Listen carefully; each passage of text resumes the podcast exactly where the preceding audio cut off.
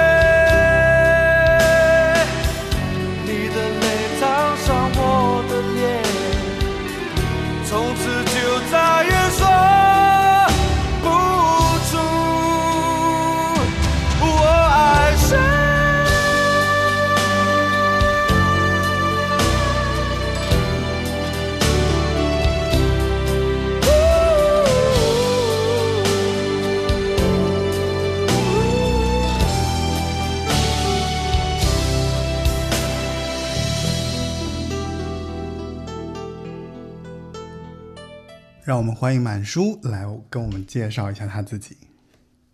喂，hello hello，可以说话了呀。哎，我是那个上过蟑螂合唱团那一期的小满啊，然后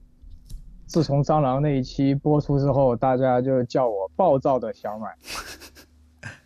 啊，对，今天很高兴邀请满叔来啊，因为是这样，就是上一期节目是我们嗯聊了林宥嘉，然后其中提到林宥嘉在那个星光超级星光大道当中，其实翻唱了黄大炜的歌。就是啊你把我灌醉，对对，然后就想到说，那今天我们可以来找机会聊一聊黄大炜。然后呢，满叔又非常跟我说，他对黄大炜就是饱含深情，他非常喜欢，嗯嗯所以我们就一拍即合，我们就约了这个时间来聊一下黄大炜 啊。然后满叔是我们之前蟑螂乐团这一期节目的嘉宾啊，大家其实嗯刚刚在满叔的这个聊天当中就已经聊到了，就他已经说到了这件事情。那今天就让我们来聊一聊黄大炜这个歌手。然后这是一个怎样的歌手呢？希望我们今天在满叔的这个聊天的这个对话当中来看看，就是当年其实还有一个这么厉害的歌手，曾经在歌坛留下过一些什么。节目已经上架了网易云音乐、喜马拉雅、小宇宙、汽水儿、皮艇等泛应用型客户端啊。如果您希望听就收听八零九零有限公司的话，您可以在这些平台上订阅收听。如果你想加入八零九零有限公司的听众群，您可以添加小助手 Frankie 四六幺 F R A N K I E 四六幺，加入我们的听众群来跟我们聊一聊我们的一些八九十年代的一些好歌啊，包括你自己的感兴趣的歌啊，还有就是如果你喜欢八零九零有限公司的这些嘉宾们，都可以在群里面跟他们啊产生一些交流。那今天非常高兴满叔来了，让他跟我们来讲讲黄大炜。你叹什么气啊？好吧，就我特别，其实我很激动，因为、因为蟑螂不管再怎么讲，说实话我没见过他们，在新加坡的时候哦可能错过了，嗯真的是可能错过了。但是黄大炜我是跟他本人见过两次，握过手，聊过天，拍过视频，他也给我签过名。嗯然后最根本、最根本的是，他老人家已经五十七了，马上五十八，下个月。所以这期节目，我有个私人的心愿，就是把这期节目当成一个生日礼物送给他跟他女朋友。好的，然后就是他前段时间刚刚因为心脏问题住院，嗯，然后现在出来，对，出来了。然后呢，前几天还去参加了台湾那些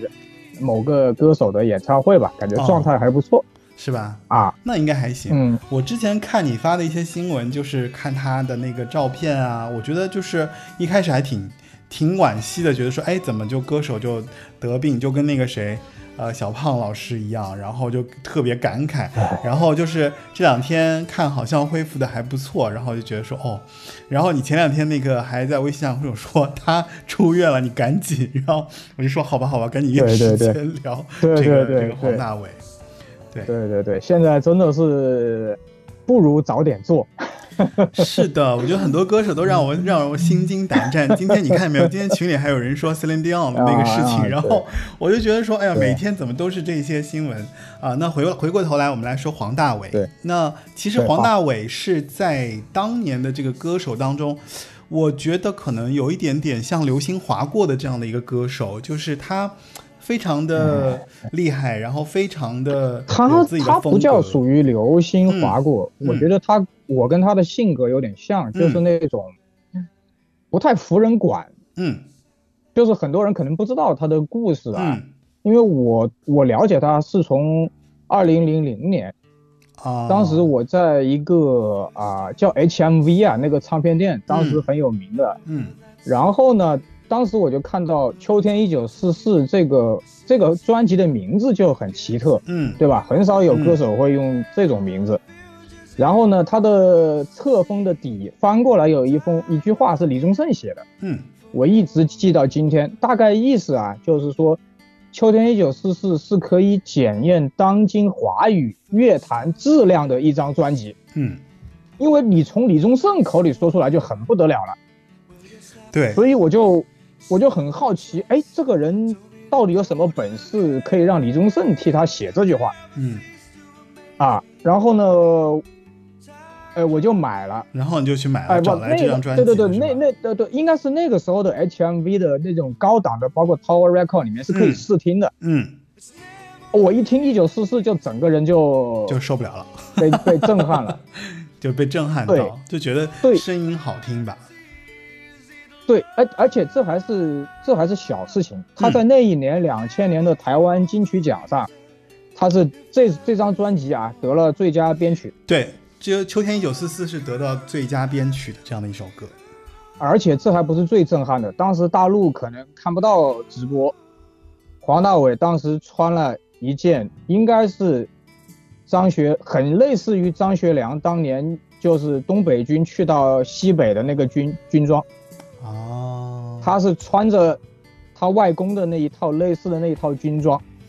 上个台领的奖，然后头发竖起来，跟那个专辑里面一样那种爆炸头竖起来，所以我就常很非常引人注目的这样的一个装束。对对对，就是大嗯。家去百度啊，他跟张学良的关系，我们这里就不讲了。没有啊，因为你要补充一下的嘛。我来说吧，就是台湾歌手黄大炜的外公是张学良将军的五弟张学森，就这个其实还是应该跟大家说一下，就是他的大公公就是张学良、嗯嗯嗯，大爷爷他他亲自跟我讲的，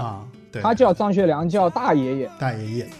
对，然后他在当时，我记得他曾经也就是他自己对这件事情也是蛮蛮滞后的，因为他当时在嗯香港嗯出生，然后三岁就去了夏威夷，然后十岁时第一次见到他的这个大爷爷，然后家里人其实也没提过，然后他才就是他应该也是蛮晚知道这件事情。这个其实还是挺有一些背景的一些怎么说，一些助力吧，就是会引到大家的注目。包括你刚刚提到他的那个，就是在金曲奖上的这个装束，其实对也给他的一个怎么说，就是身份给了一个很好的注解，对吧？对，就是你去嗯看台湾金曲奖这么多年，是没有人穿成那个样子上嗯啊。而且我前两天回顾一九四四的那个 MTV 啊，嗯我不叫 MV，、嗯我们叫 MTV，嗯，那首歌大概有七八分钟长。对，然后你就看到里面有一些那种陕北、西北荒漠的感觉。对，然后它的 CD 的壳子上面，一九四四是印在壳子上的，嗯。它不是印在歌词本上的。嗯，歌词本抽出来是没有一九四四的。对，然后很多人都不知道，包括很多人拆解专辑里面都忘了，你把那个原版专辑拿出来之后，它里面有一个衬纸，那个衬纸上面就是一九四四的英文歌词。嗯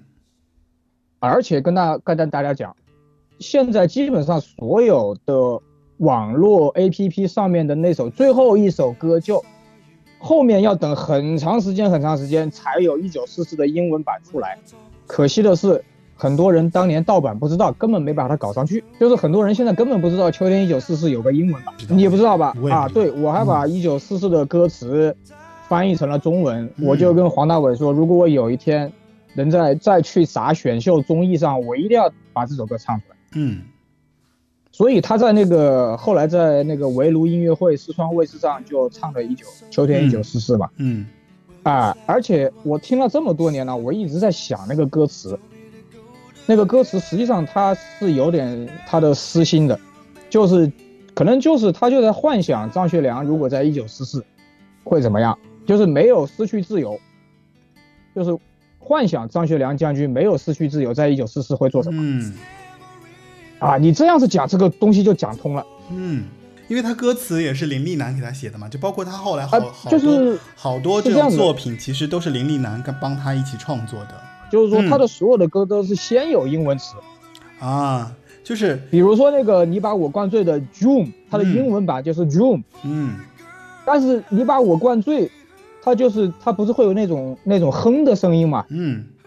就变成了六月嘛 June。嗯它它很多的歌词是，它因为它确实中文不好，我跟黄大炜讲话都得基本上大部分得用英文讲。对，因为他其实还算是一个华裔的歌手，就是一直在就是夏威夷长大，然后才后来去了这个香港。包括其实他是从十五岁组了乐队之后才开始玩音乐的，对吧？就是我这里有一段他自己说的那个话，就是他说他自己关于音乐的一些想法，就是他说他曾经做音乐的时候呢，他有三年其实他爸爸都不跟他讲话，不认他做自己的儿子。对，然后对十五岁他开始接触到了这个音乐，然后他开始整个就觉得自己的生命就改变了，然后一个人跑去日本做这个广告音乐，然后在这个过程中他有了名声，赚了钱，然后才开始就是真正的把音乐当成他自己的生命去做。那他的其实还是有很多西方音乐的这样的一个背景在身上，呃，因为他又是一个非常厉害，自己会写歌，自己会写曲，然后自己编曲的这样的一个歌手，所以。呃，从某种意义上说，他有点跟那个谁有点类似，跟陶喆的这个有点类似，但是它风格会更欧美一些，就是对因为陶喆又回过回到回到台湾之后，他其实有很多那个汉，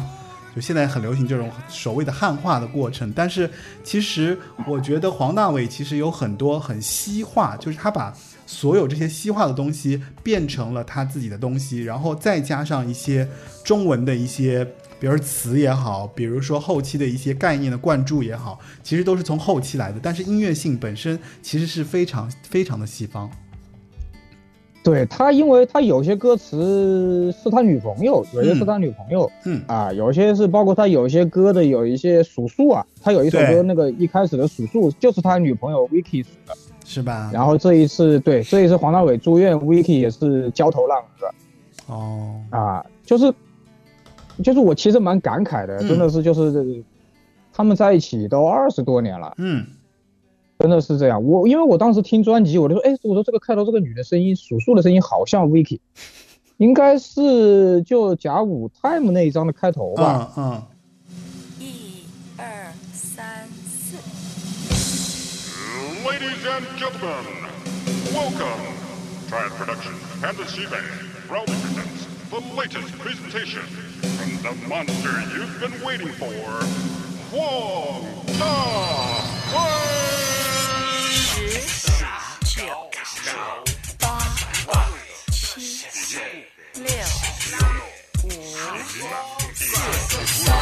Wei!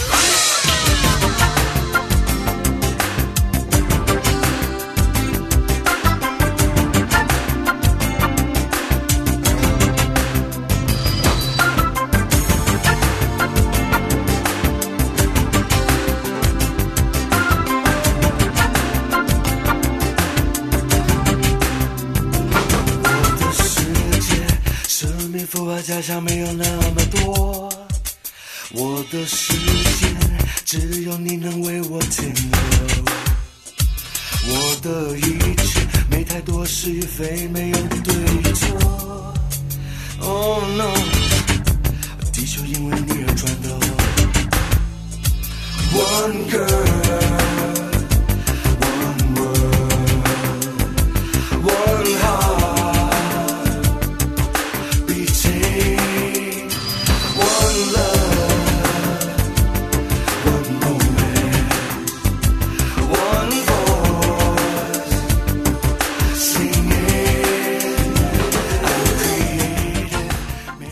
那没有没有，我们回到一九四四，啊然后呢，好，我前两天看一九四四的 MTV，我才发现啊，它一开始里面是有唢呐的，嗯，对。就，不光是二胡，还有唢呐。是的。然后 MTV 里面所有的喇叭音响全部用的是马绍尔，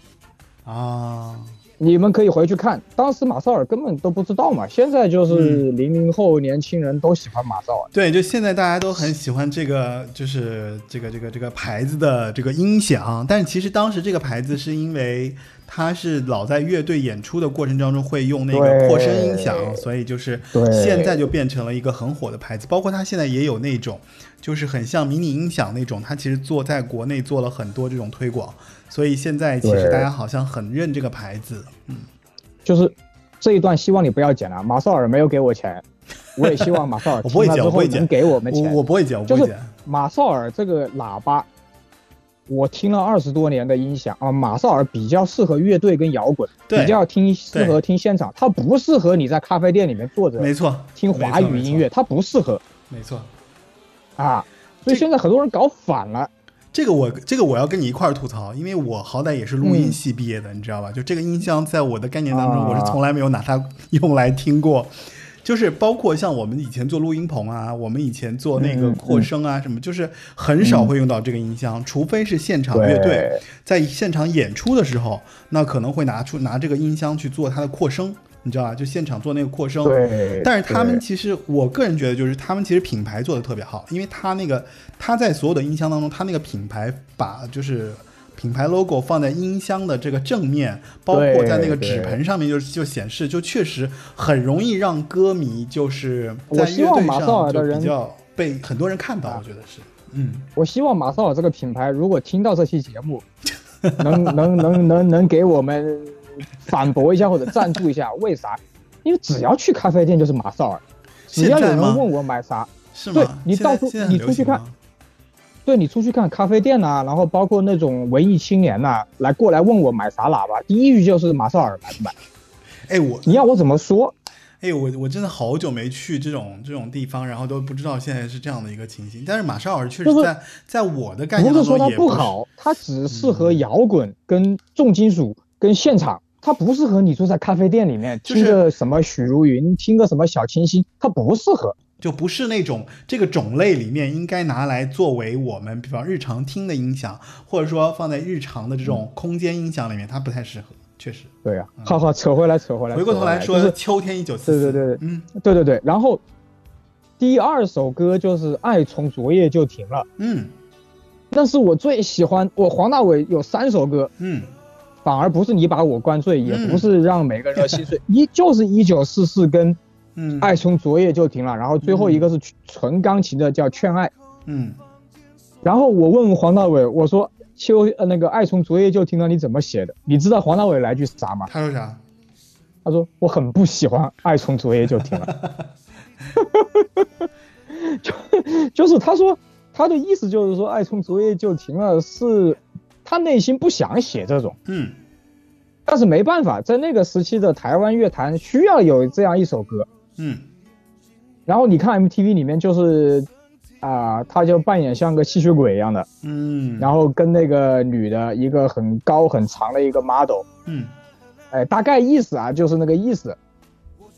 啊，就是包括他后来有一次跟那个谢霆锋他们几个人不是有个组合嘛，对，啊，什么我们这里还有鱼的时候那个巡演，他都说快吐了，他说，他说我根本就不想唱，我觉得是因为太流行，可能唱的太多，他自己也有点接受不了了。但是我觉得真的写的很好，你知道吧？嗯当时十六七岁的时候，你看到那个歌词，包括那个，你懂你懂吧？就是 相当于给现在的零零后洗脑的感觉。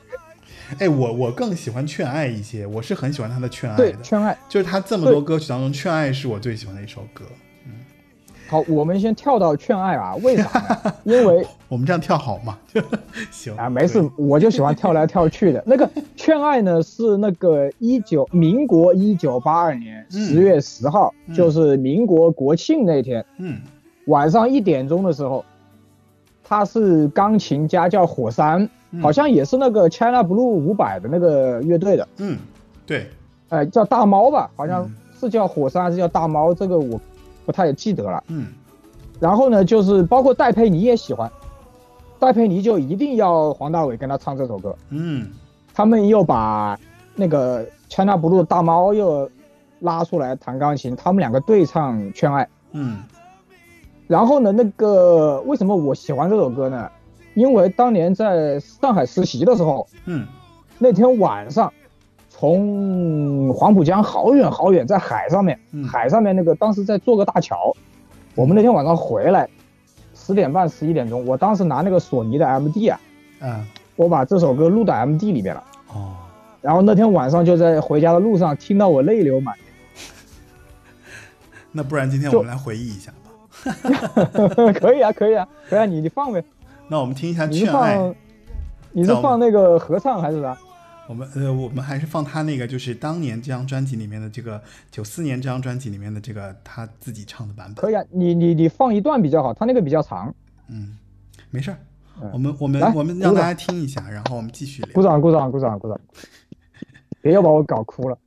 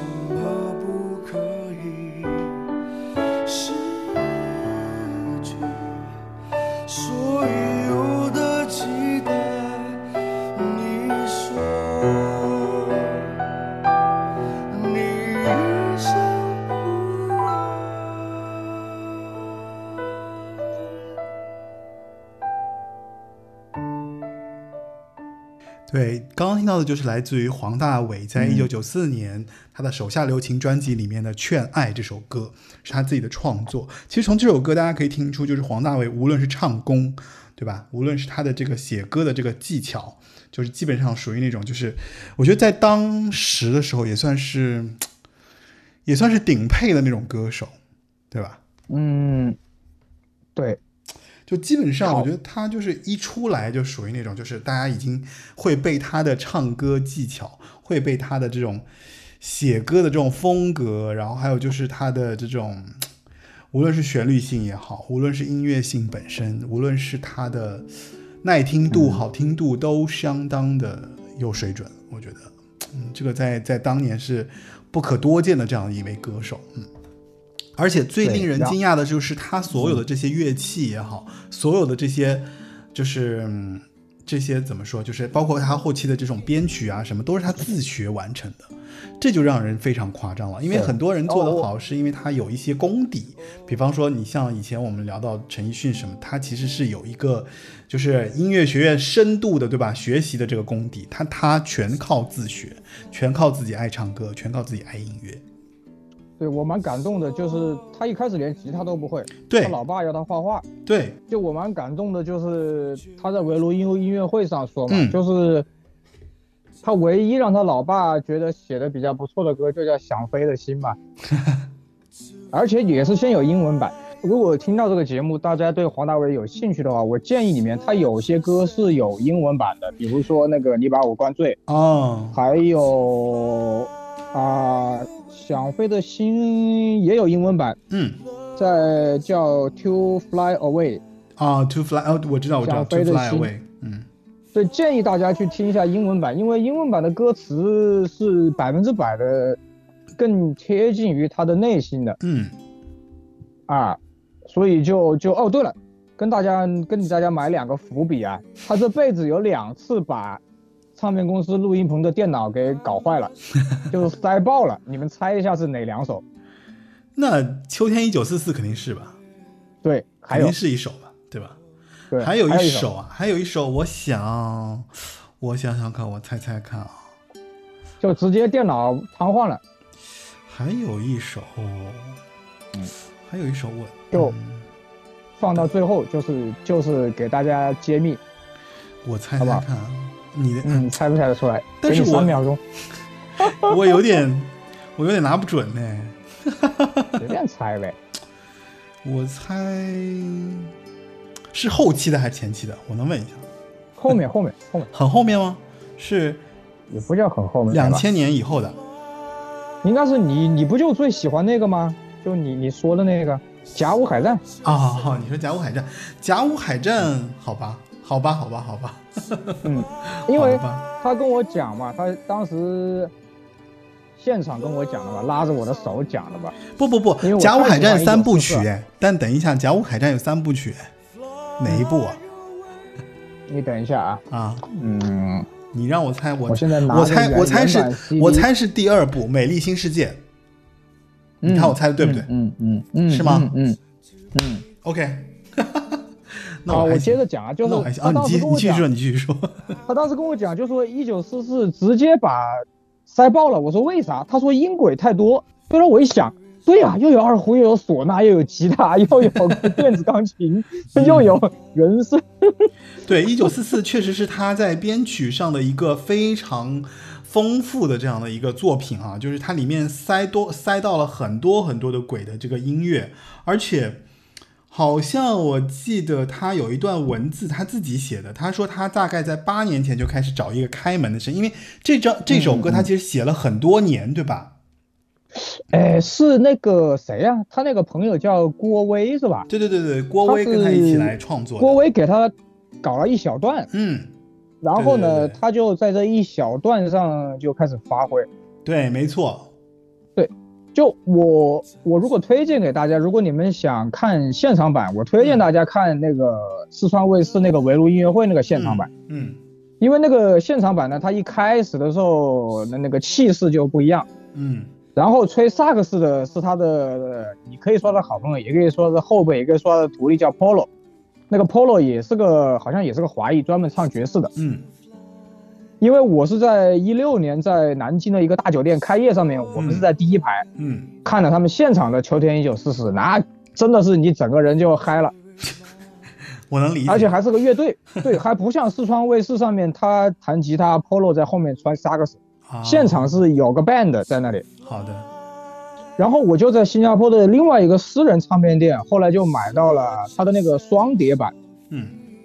他当时双碟版就叫，你可以叫它达乐公司，也叫达乐公司，这个公司已经没有了。对，他当时就写的是，这就叫你把我灌醉原声带。他双面都是这样写的啊 OK 他双面都是黄大炜，一一个一个是白的，一个是黑的。嗯然后呢，里面的那个造型呢，就感感觉就像个民国民国的大叔的感觉，黄大炜。他气质本来就特别民国，对对对，然后一三年不是突然《中国好声音》里面那个张赫宣唱《你把我灌醉》火了吧？对，还不是邓紫棋啊，邓紫棋好像是后面的事情，嗯是吧？然后呢，在总决赛上，黄大炜就突然出现在他身后。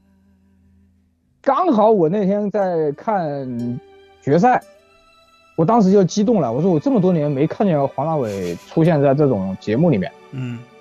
然后我就微博上，我发现黄大炜当时有微博，啊，然后我就圈他，我说这里有我买的几张什么一九四四啊这些东西。明白了。然后呢，所以？这就牵扯出来那个那个盗版盗版正版的问题了。不是盗版，不是盗版，大对对对，对家听我讲，我知道那个，不是盗版。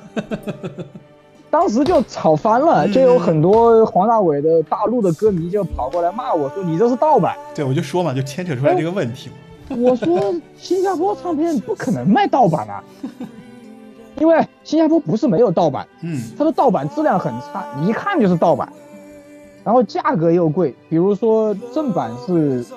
一百多人民币，它那个盗版可能就要五六十，嗯。但是那张碟绝对不是盗版，而且而且后来我一看那个那个，后来我当时网上查嘛，嗯。我说这歌曲没错啊，后来我后来还是黄大炜跟我解释的，他没拿到版权，他没拿到版税。啊这就回到这个，他被相当于被唱片公司雪藏了。嗯，他是你知道吗？他是八八年在飞碟唱片出道的，对啊，他八八年在飞碟他的他的制作人是李寿全对，没错，啊。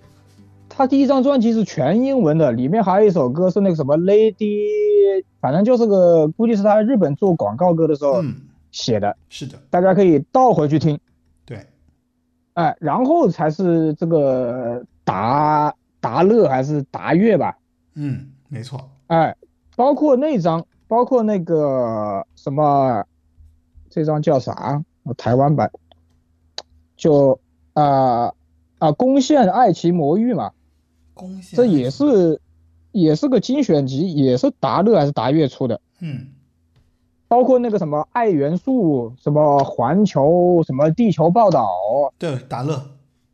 啊对吧然后当时新加坡还有一个版本，那个爱元素是一个金属圆圆圆形的金金属铁盒。哦，我现在后悔老死了，当年看到无数次在 HMV，就是没买。很感动的是黄大炜第二次见到我，第一次还不敢带这两张碟去给他签名，我第一次只带了《秋天一九四四》，嗯，我第二次把这两张碟带去，他竟然给我签了。那肯定得签。他说虽然他没有收到版税，但是有我这样一个喜欢他的人，他给我签了。然后呢，就那些歌迷就因为这个误会，大家都认识了。然后他们之前也也追过黄大炜很多现场嘛，包括那个有一些什么选秀节目，什么之前一些选秀节目，包括你说的那几个，啊，就是那个在台湾的这这些选秀节目，对吧？还有大陆的有啊什么大陆也参加了嘛，他也参加了嘛，对。啊啊，唱出爱火花啊，还有那就是他个什么，上了好多的这些节目，然后当导师，然后去展现他自己的那个歌喉嗓技啊，就是这样子。对对对，连那个中国最官方的那个什么青年歌手大赛的评委都是黄大炜的歌迷。嗯，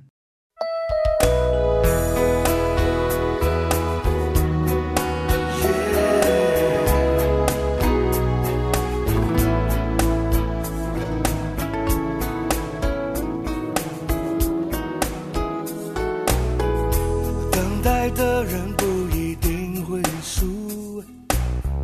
一见钟情未必盲目。我拒绝拥抱，试不出彼此温度，寂寞种子容易被散布。不相信就得不到幸福，各种滋味好好体会，有甜有苦。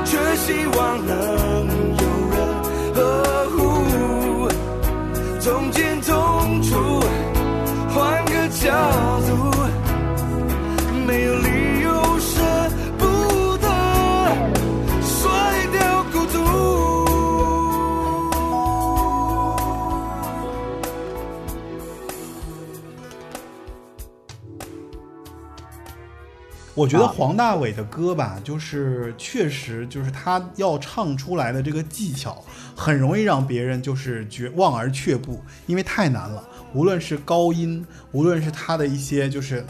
他为了达到那个歌曲的这种感受度，所以他能表现出来的这种就是技巧，我就觉得说太难了，就是不是一般歌手能唱得到的。包括还有就是，你看，其实他自己在制作歌曲的当中，就是这个人是一个特别尽善尽美的人，就是他非常追求完美，因为就包括其实我们秋天一九四四，我们也就是前面就说到了嘛，就是因为秋天一九四四他自己其实也曾经说过，就是他做这首歌做了好多好多年，然后后来他在讲的时候，他就说，他说每隔三年我就重做一次这首歌，一直没有拿出来发表。然后后来终于他觉得差不多了，然后他可以放到专辑里面。就你就可想而知，这个人在做一一件作品的时候，他就是一个怎么讲，就是用现代话就是慢工出细活的一个这一个人。然后做完之后，嗯他可能自己还会反反悔，觉得说，哎，这个版本不太好，那我再再等一等。可能一等就一年过去了，然后我就发现，哎。我为了找一个音效，我为了找一个编曲的声音，我为了找一个什么，就是对他来讲，他特别想要享受这种过程，就他特别追求这种，我不断的在我的作品当中把这首作品做到没有最好，只有更好，对吧？应该是这样的一种心态。对，因为其实他他是一个，嗯他是一个非常 A B C 的一个心态跟思想。嗯就我第一次见他，二零一三圣诞那天嘛，嗯在那个酒店的那个那个包包房里面吧，啊，我当时就我当时就说这么多年身为一个歌迷，我说能不能跟你一起稍微哼两句，他就直接说我不想哼，这是我的休息时间，刚才是我的工作时间。但是他的工作时间就是百分之百投入，啊，所以你就发，现他的那几把吉他就摆在那里，然后就开始调音，就现场就开始调音，就开始唱。确实有一些人是这样的性格，一方面可以看出他非常在惜自己的羽毛，一方面就是他确实是这样的一个性格的人，就是我确实每做一个作品，这几乎是倾尽了我所有的心力，而且我希望能够给大家呈现出我在音乐理解上的一些真正的这个表达，这个我觉得。抛开咱们抛开就是唱片公司对一个歌手的包装来好，就是他其实你可以看出他在歌曲的创作过程中有太多的主观能动性了，对吧？就是他非常享受这首歌是我要的感觉，是我想呈现的这个状态，那我才会把这首歌推出来。只有这样才可以符合我自己对这首歌曲的这个定位。那不管大家买不买账，至少我能告诉别人这首歌就是黄大炜的作品。所以其实他在针对自己的作品的过程中，我觉得有一种我在做自己的品牌的这种感觉。嗯对，这也是为什么他可能跟那个就是跟唱片公司闹翻了嘛。他实际上唱片公司把所有人骗了，就把那个原声带把那两张专辑合在一起又卖了一次，嗯，哎，所以黄大炜一分钱版税没有收到，但是确实是正版。是是是是。然后就是一一一三年，我记得那天进去他的，相当于我们是先在寒风中吹了一个小时。那天广州好冷，在珠江边，然后旁边还有那个好声音出来的那个谁呀？第一第一次出来那个女的，第一第一季里面那个袁娅维啊，袁娅维啊，反正就袁娅维给我的感觉特别不好，就是很耍大牌的感觉。后来也没表演。啊，黄大炜是很尽职尽责。那天那么冷，他上台的时候也就一个一个短袖，一个马甲，好像嗯就你一上去就发现是那种老艺术家，就用我们的话说是人民艺术家的，就特别投入，你知道？就是有操守的艺术家。对对对对对，就就就特别投入，而且基本上是没有没有乐队的，就是嗯靠吉他一个人在上面。嗯啊，我特别感动。那天，那天我我这么多年都没有激动过来。嗯然后就你从嘛，两千年到一三年嘛，十三年嘛。嗯然后后来去他酒店是，我因为没见过很多他的大陆的歌迷见过他之前，嗯，然后他们叫我第一个进去，哈哈你知道吧？那你很就那种哎。对，当时是他他女朋友，我先应该是先看到他女朋友的，啊，Vicky。而且我对了，你们大家可以去看一下他跟 Vicky 的爱情故事。然后我前两天刚想到，那个不是那个张学良不是喜欢那个是叫赵四小姐是吧？咱们要哎扯到这么多吗？啊，你继续说。我不是不是不是，就是就是他会有他会有那种，嗯，那反正我就不多说了，大家去看一下他跟 Vicky 的爱情故事。大家可以去看，嗯嗯嗯嗯，因为我们这个节目已经被别人就是吐槽过八卦太多，不，就是很很羡慕，很羡慕，嗯。真的是很羡慕他们两个对不对，呃，然后，然后就黄大伟一点架子都没有，啊，然后他当时圣诞礼物送给我们的就是那个一个人给我们一个笔记本，嗯。那个笔记本上面也给我签了名，然后秋天一九四四的碟子的封面也给我签了，嗯，然后碟碟子上面也给我签了。对，啊，然后那个笔记本上面就写了，就是珍惜你的时间，就是呃，英文写的就是 value your time 嗯，啊，真的是太好了。那个本子我现在都不舍得用，一直摆着的，你这真的是歌迷心态，不是那种歌迷了，嗯。就不是那种现在那种什么不是粉丝心态是歌迷对，心态。就是 就是真的是就像张学友那首歌唱的嘛，还得给你还得给你拆解一下，就你跟他跟他见面，跟别的明星见面完全不一样，嗯，你可就以说说，不只是我跟，你可以说说他这种感受，具体的感受啊，就比如说我见周华健的时候，也就是握握手，比个大拇指。嗯啊；见陶喆，也就是黑色柳丁那个在 Live House 里面就第三排吧，对，包括什么陈慧琳啊、张学友、S.H.E、苏有朋啊，就见过半个华语圈的那些明星，他们都是以一种工作心态在对你。就是艺人心态嘛，就还是有自己是艺啊人的这种心态嘛，对，啊，对对对对对，就是包括品冠呐、嗯。我记得品冠也是啊，在 HMV 的时候，包括 Tension 呢、啊，莫文蔚啊，都是那种摄影机前的样子。啊，而而而黄大炜不是，黄大炜从那天上台开始唱，到酒店里面给我的感觉，就没有没有歌手的架子，对吧？对，没有，嗯，特别平易近人，这样的歌手真的很难得。你是你是一时有一种有一种无语凝噎，就感觉这个歌手你你回忆起来特别美好，是吗？对我就就说他竟然能跟你坐下来，坐在酒店沙发上跟你聊那么久，就很就很奇特，你知道吧？嗯。而且你注意看，一九四四的原版碟是金碟，嗯。是那种半透明的金碟。嗯。我在收了一千多张原版 CD 之后，只有他的这一张，然后迈克尔杰克逊的历史，然后很少很少有这种半透明的金碟，嗯，这种碟应该是质量相当好，所以大家、嗯。希望大家能还能收到它的呃原版啊我觉得，然后不光我还我还特意要黄大伟在上面签名签了个武汉嗯。啊，对，这里小透露一下啊，那个就是小满满叔是我们八零九零有限的资资深的那个那个听众哈，然后他就是以现在以那个八零九零有限公司的武汉分舵舵主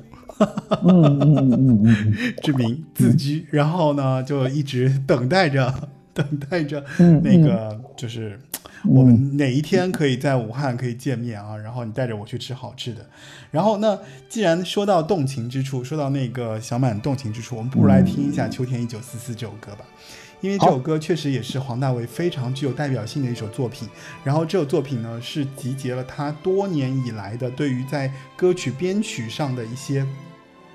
集，应该说他个人的集大成的这样的一个作品啊，也也获得了金曲奖的最佳编曲啊，然后他那个对。跟他一起的这个创作者郭威对郭威然后一起跟他创作了这样一首歌曲，然后这首歌就是讲述的其实就是。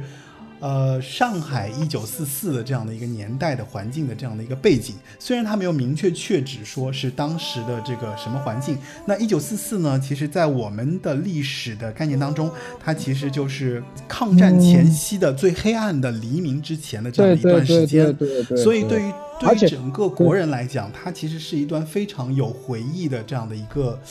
概念，而且作为张学良的，对吧？就是有这样背景的对。重孙吧，孙子孙子辈，呃孙子辈的孙子辈不叫大爷爷嘛，对对对，大爷爷。孙子辈的歌手，然后创作了这样一首歌曲，其实也在整个华语流行音乐乐坛地位上，就是有位置的这样的一个歌手。所以今天我们对对对，我而且我要我要加一句，嗯。我要特别加一句，嗯。各位听众，你们知不知道在那个年代要得最佳编曲有多难？你们可以去查一下，排在他两零一年、零二年、零三年的就是就是周杰伦、陶喆跟这种人，类似这种 这种这种高度的人才能得最佳编曲。对，就是就是当时当年其实也非常难得这个奖，所以我们来听一下这首歌，因为这首歌确实我觉得算是黄大炜所有音乐历程当中非常值得拿出来给大家分享的这样一首歌曲。好，那我们来听一下《秋天一九四四》。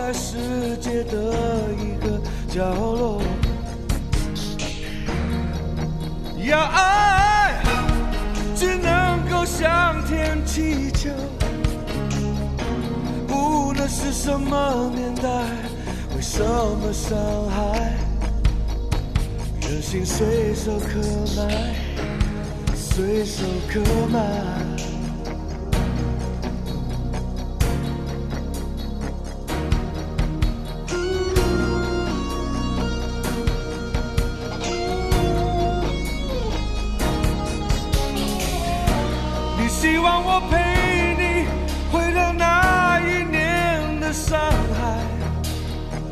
风不断的吹进眼里的恋爱。我看着我爱人，仿佛看着更爱的人，提绽放的她从少女模样。变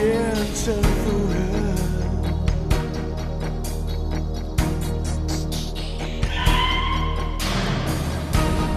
风永远吹不停。In the fall of forty four，我闭上眼睛想，忍不住放声的哭。第一次我感觉我的无能为力。天啊，如果我能 go back in the fall of forty four。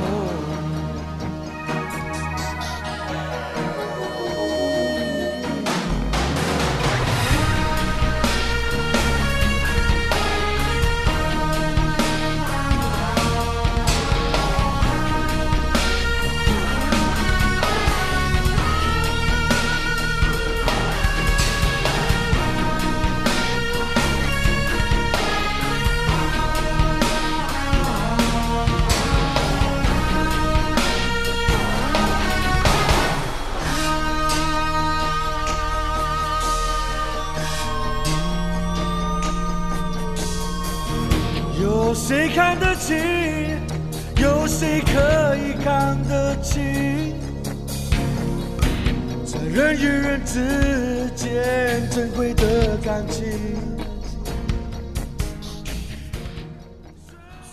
我们前面听到的就是来自于黄大炜的《秋天一九四四》。很抱歉，这首歌非常的长，这首歌有七分五十四秒，所以我们在这里只能给大家放半首啊，大家可以感受一下这首歌本身的这个气氛。然后它其实是一个编曲极其丰富，然后如果你有时间，你可以拿找来这首歌，好好的从前到后的去仔细听一下这首歌的编配。它是非常出色的这样的一个作品，也很值得大家好好的拿来一听再听。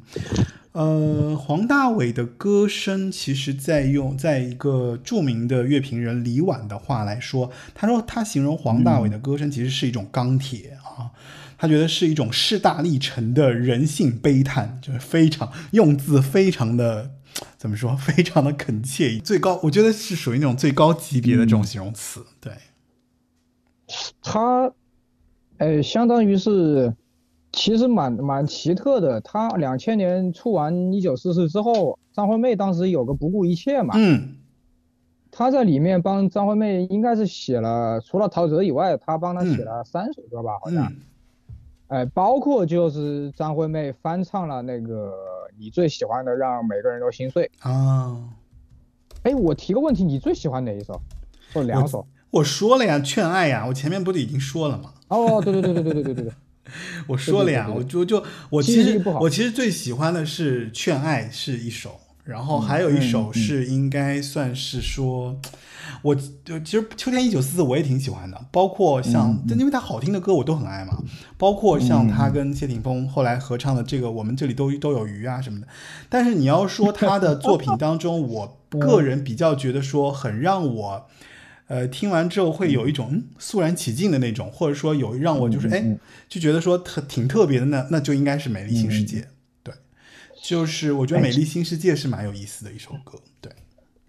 其实还有很多人，特别是八五后喜欢同进同出。啊，因为他那个 MTV 他拍的不光是爱情，还有亲情，对，还有就是各种各样的感情，不只是啊、嗯，爱情一种，所以很很奇怪，很奇怪。对，包括他还哦，然后讲那个，就当时包括不顾一切也是啊，不顾一切张惠妹都能翻唱，那个时候应该是阿妹的巅峰吧，对，差不多。对，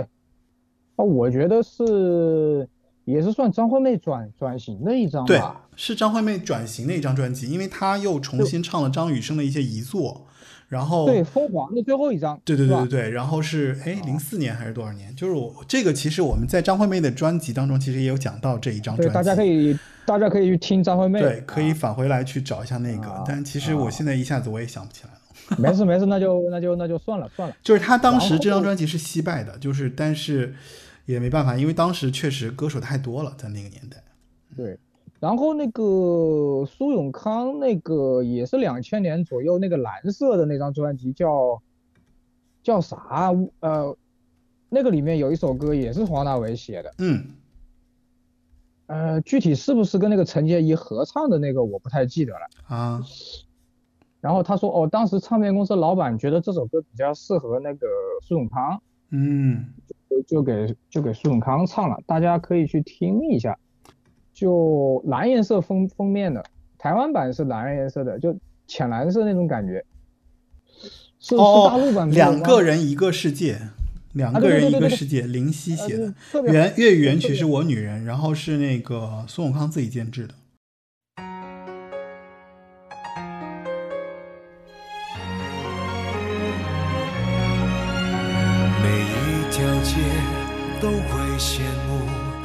路上所有情侣，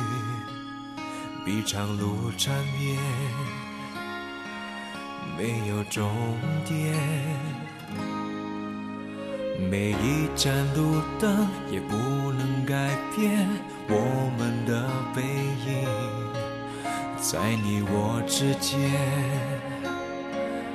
容不下思念，从此我的海角天涯，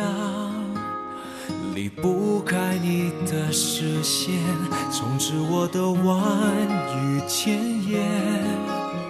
只有你听得见。两个人一个世界，忘了白昼黑夜。外面风风雨雨，再不用了解。两个人的世界，只有一种季节，感受你的温度，温暖着我一切。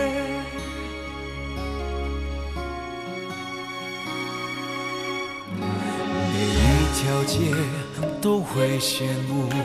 路上所有情侣，一场路缠绵，没有终点。每一盏路灯也不能改变我们的背影，在你我之间。容不下思念，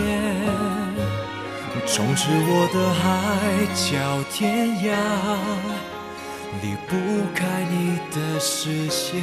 从此我的万语千言，就只有呃，甲午海战我们放到最后吧，就 Time 对那张对，，Time 那张，因为黄大炜当时在酒店里面劝我说不要老停留在一九四四，嗯，结果他一三年说的话，他自己在《Time》这张专辑里写，黄大炜把我们带到了一九四四，这一次把我们带到一八九四，甲午海战。我说你这你这你这，当时的评论是我看一下，当时是方文山嘛，嗯，方文山呐、顺子啊，包括五月天的阿信呐、姚谦呐、嗯，都在呃都在推零三年这张《Time》。嗯，啊，都在都在推这个，然后这个，呃，黄大炜其实很不喜欢，就是把老歌又重新唱一遍，但是呢，他就觉得嗯有些歌迷没听过，所以呢在 Time 里面又把你把五官醉跟那个让每个人都心碎好像又有现场版，对，做了两个现场版。嗯两个现场版，然后就是一八九是甲午，一八九哦，甲午它是三三部曲在同时在 Time 里面都出现了嘛，对吧？哎其实是五首歌，序曲、龙族、美丽新世界、嗯黄海、血战、中曲。对对对对对，我我跟你说，这个我们留到最后说。我先给大家卖个关子啊，嗯我一千多张 CD 里面，我听了这么多年还是没听懂的，就两个，一个就是甲午海战，一个就是天下无敌迈克杰克逊的。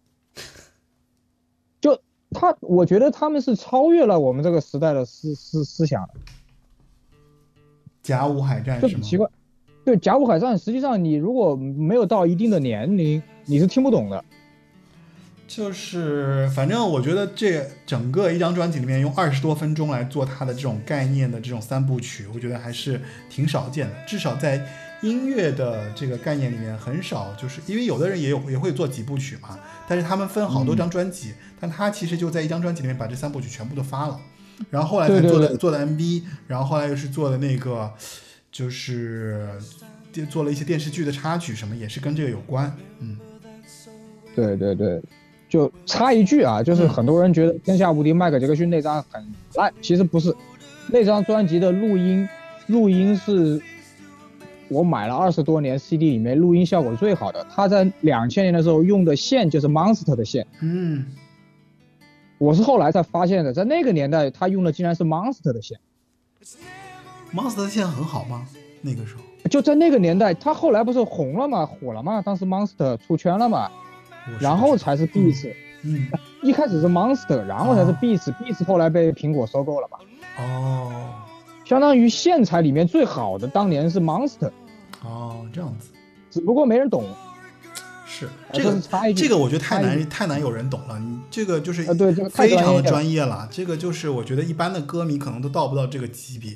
对对，就就就你想嘛，迈克杰克逊跟阿凯里竟然选 Monster 的线，你就知道他有多好。对，嗯对是，就就就就这这这是个太专业的事情，我们就不谈了啊。嗯然后就是应该那个零七年后来就出的是 Passion 是吧？包括里面里面有同呃 Passion 是吧？我看看啊，嗯，对 Passion Passion 后来那个时候其实说个实话，我就有点对不起黄大炜了，那个时候就不怎么买 CD 了。，Passion 好其实哦，Passion 里面其实我挺喜欢那个明天要把昨天忘记，我还挺喜欢。他有一首歌是写给他一个那个好像是因为抑郁症自杀的朋友吧，好像哪一首啊？哦，有一首叫，哎呦，你这一下又考到我了。没事没事，零七年 Passion，呃，过得好不好？好像是。然后，Are You Happy Now？第九首跟第十首好像是，，Are You Happy Now 和过得好不好这两首歌。好像就是写给那个他突然知道他小时候的一个朋友突然自杀了，好像。哦，啊，然后包括那个第五首歌不是 I Love You，它就是一个前奏嘛，然后最后一首歌又把 I Love You I Love You 就来了个完整版。所以你看，这个人还挺有意思的，就他确实是在音乐创作上有一些非常艺术家的这种做法。就是对于他来讲，做一张专辑，有很多时候，我觉得可能没有人能左右他。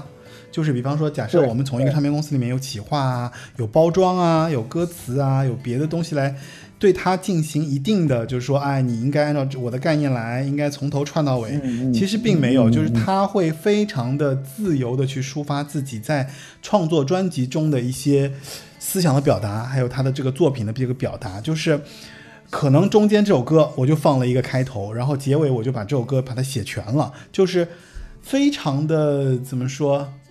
就是挺艺术家的、这种做法还挺艺术家的。哦，就就挺自我的嘛，就是因为哦、那个时候还嗯叫辛啊辛利伯德辛利伯德曼，对，辛利伯德曼还是当时索尼跟 BMG 合合体的，索尼 BMG 的合体公司。对，相当于后来就又出了一个黄大炜的专辑嘛，相当于黄大炜从零七年到现在就没有完整的专辑了，嗯，基本上就没有了。对，所以他也一直在呃筹备新专辑嘛，从我一直在期待 零七年到现在。哎呀希望他还是能出专辑吧，因为我觉得他的作品还是值得听的，而且他的作品有很多，就是说，如果大家有兴趣、有时间，可以找来翻来听一听，因为黄大炜的作品当中确实有太多他自己的这种私私货，就是怎么说，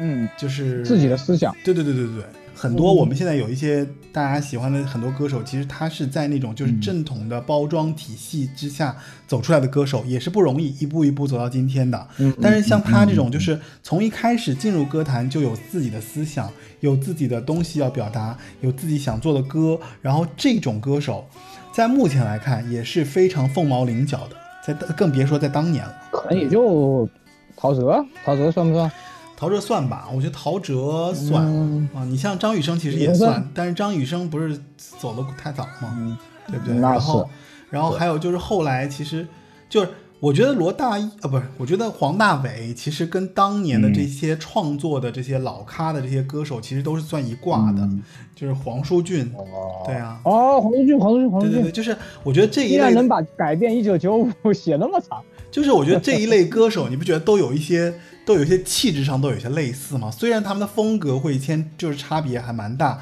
各有各的风格，对吧？有像这种欧美挂出来的，有是比方说去日本训练回来的，然后还有那种比如像黄舒骏他原创起来的这些歌手。但是总的来说，这些歌手他都有一个非常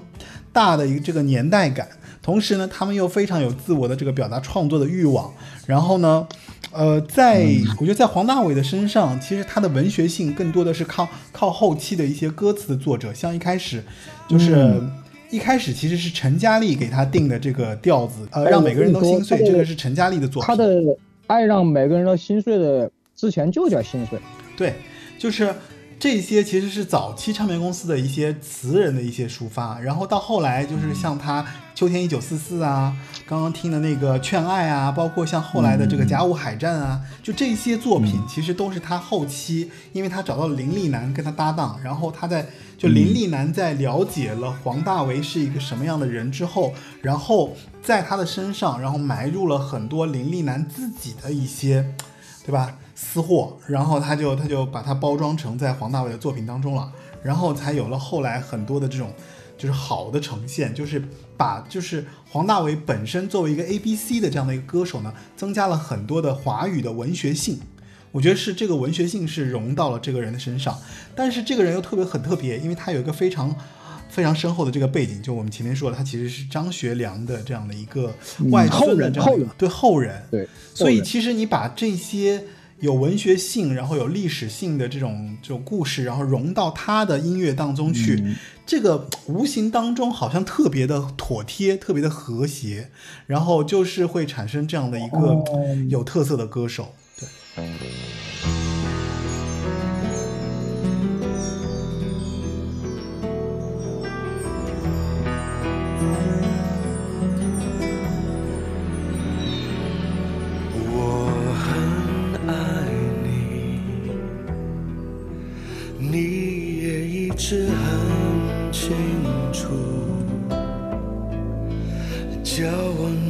我，应该怎么做，可以不会犯错。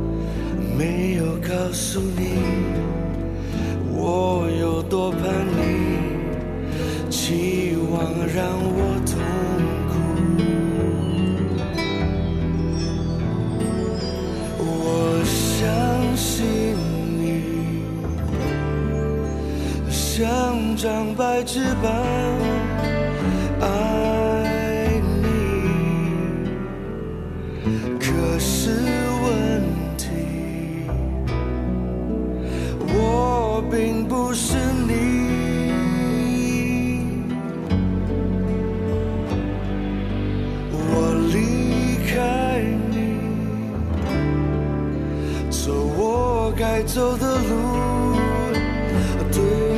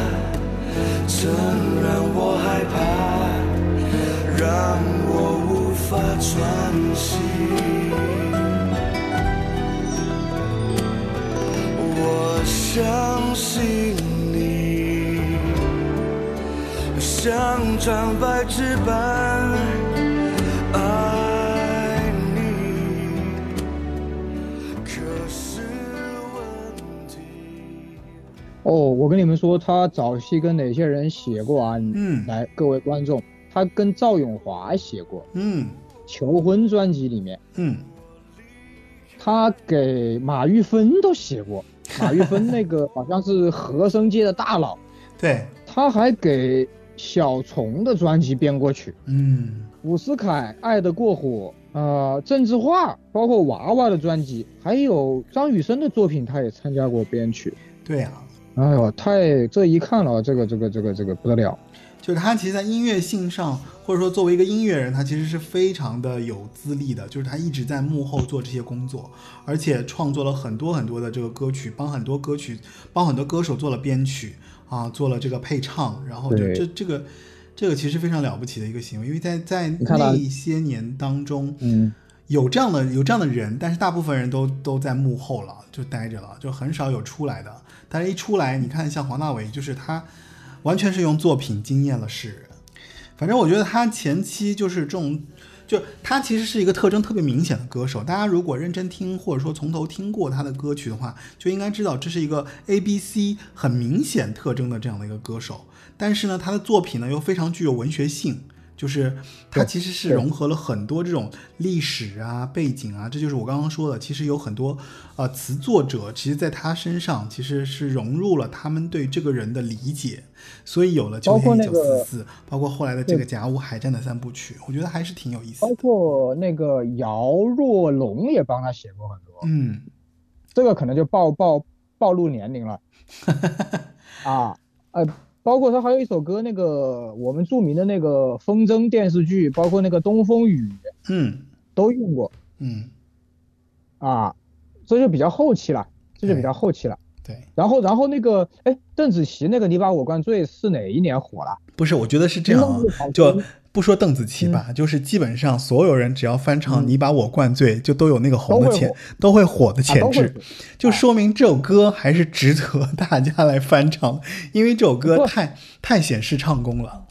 我们要听一下原唱，我们听一下原唱。嗯，来吧。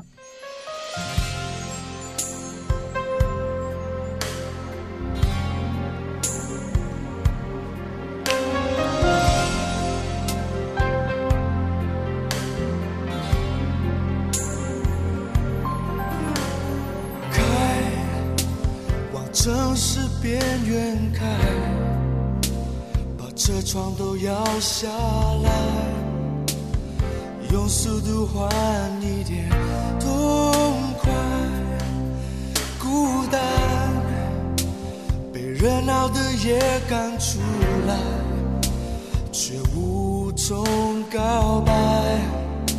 是你留给我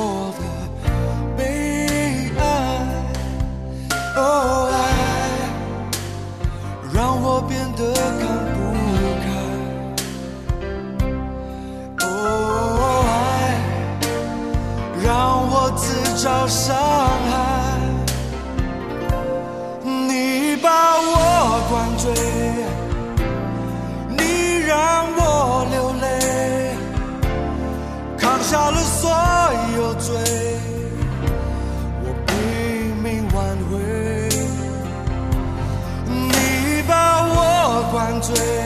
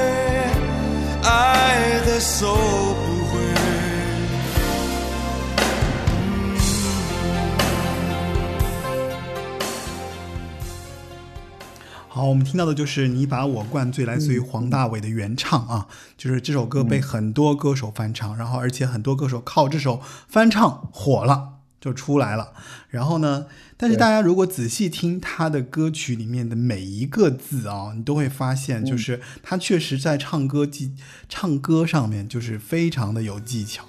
就是一点都听不出来是一个。A B C 对不对？而且它的每一个发音咬字都让你觉得说感情充沛，然后而且也没有太多的这种，呃，做作对，就是没有，就是基本上他的情绪是非常到位的，而且让你就是能够嗯就是即刻感受到那种情怀氛围，就进入这首歌。对对，建议大家去找一下那个英文版，完全不一样。就是我觉得这首歌其实还挺见唱，确实挺见唱功的。就是如果能够把这首歌唱下来，或者能把这首歌演绎的非常的动情，而且让大家能够接受的话，那确实在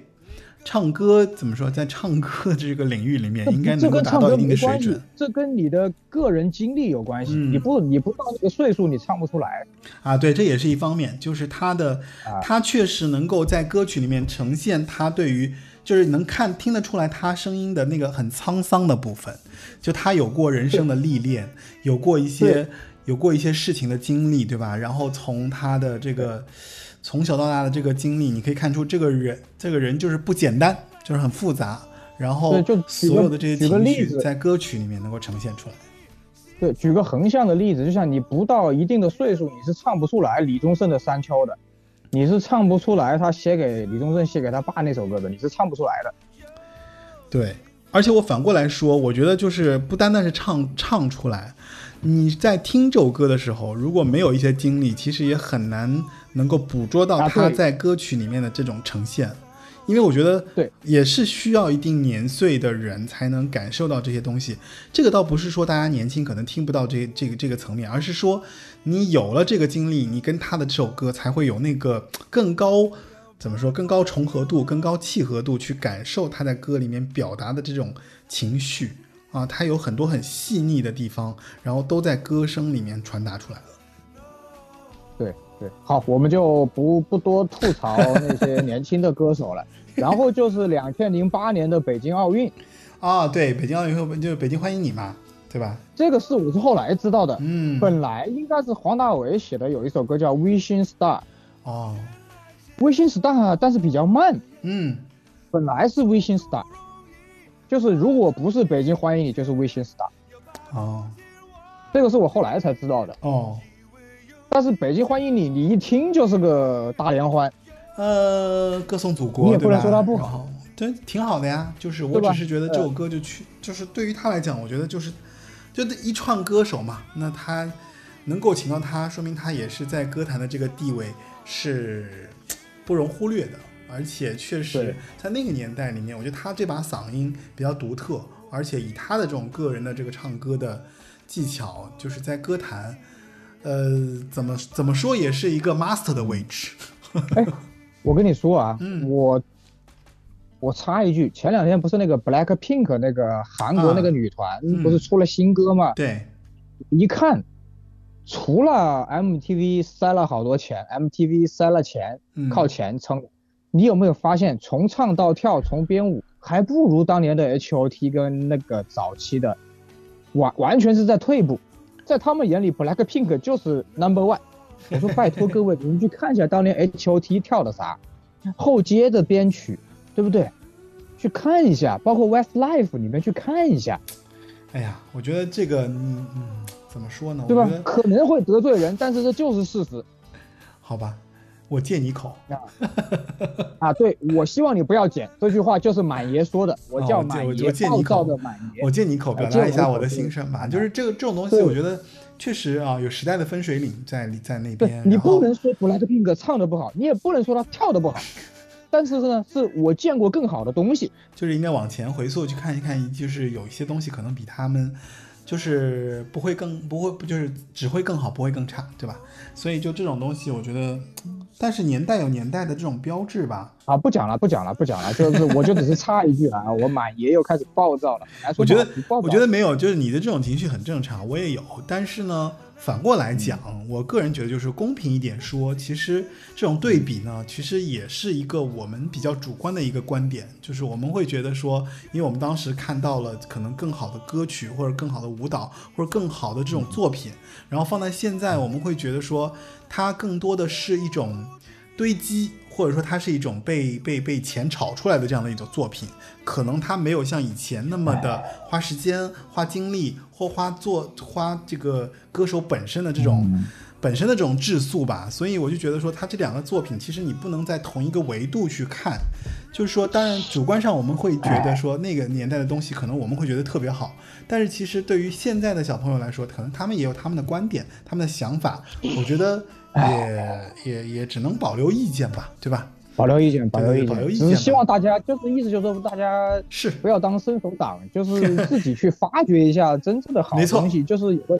对吧？就是音乐华不光是华语音乐走到今天，为什么你得往前倒？就是呼吁大家可以再去发现一些更多的好作品，以前的好作品，或者是我觉得这个是非常非常值得来跟大家说的这样的一个一个角度。对对对对对这也是为什么我们要做黄大炜这一期，为什么我们要去做蟑螂，我们为什么要去回溯八零九零？那确实是华语的巅峰。对在我看来啊，在我看来，我不是说现在的不好，只是说大家没有见过真正的好东西。就是可能那个那个年代有我们觉得特别好的东西，所以做这个节目也是希望能够跟大家分享，就是我们觉得说好的歌、好的歌手、好的作品。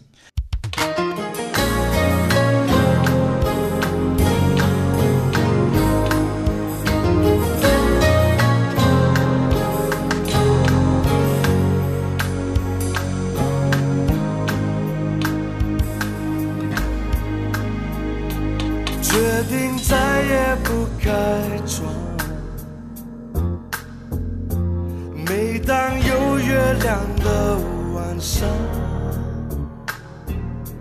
免得对你的影子有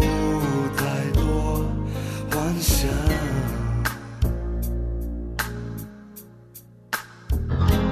雨季越来越长。空虚也不难伪装，没人靠我肩膀，我晒不到太阳。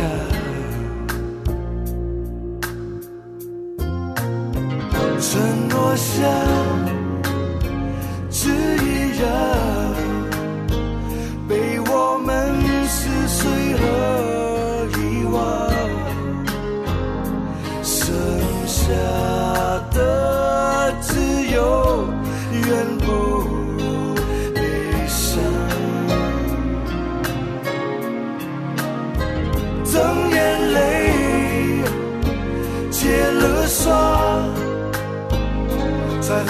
发现很低估爱的分量，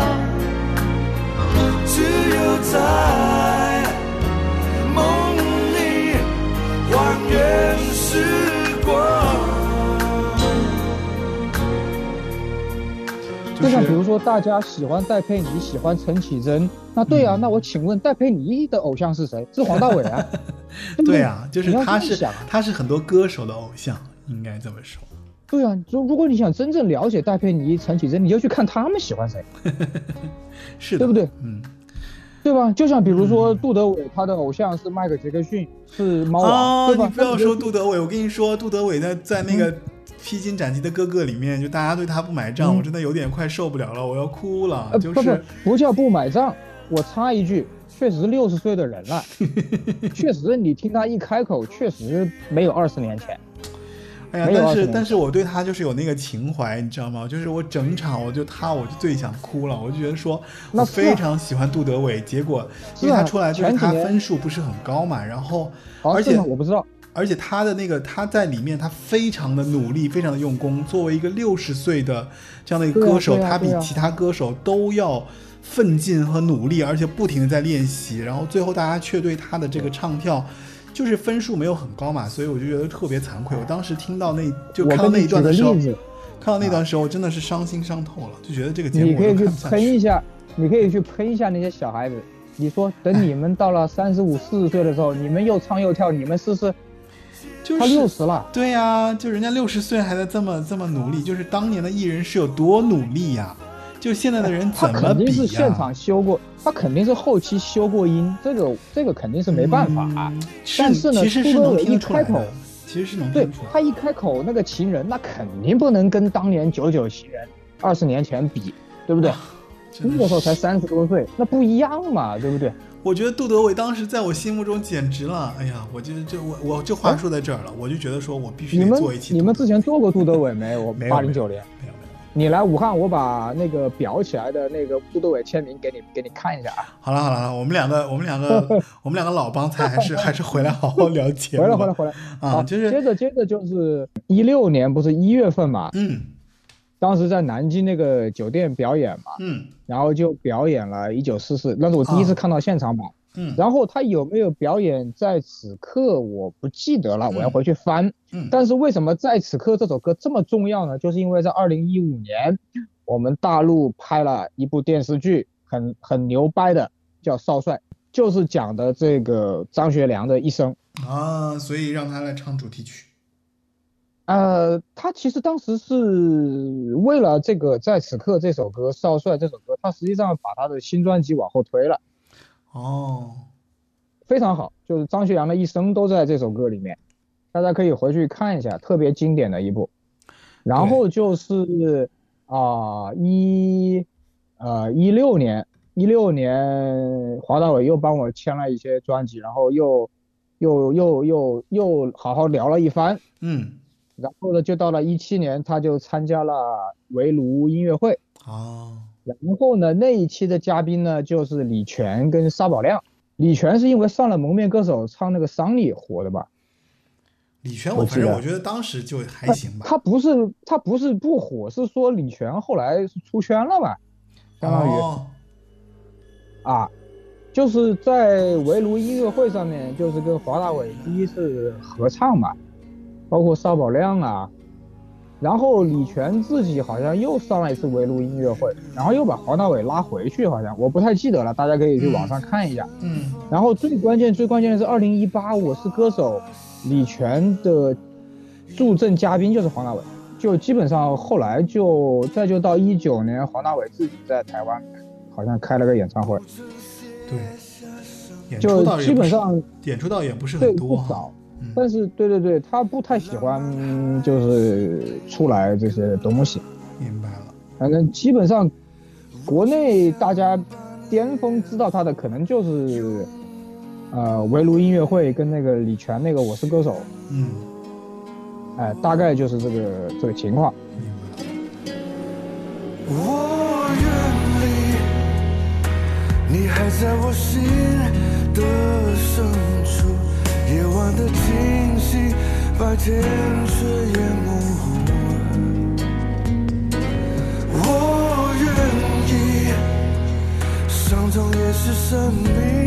的领悟，孤单会遗憾出新的温度，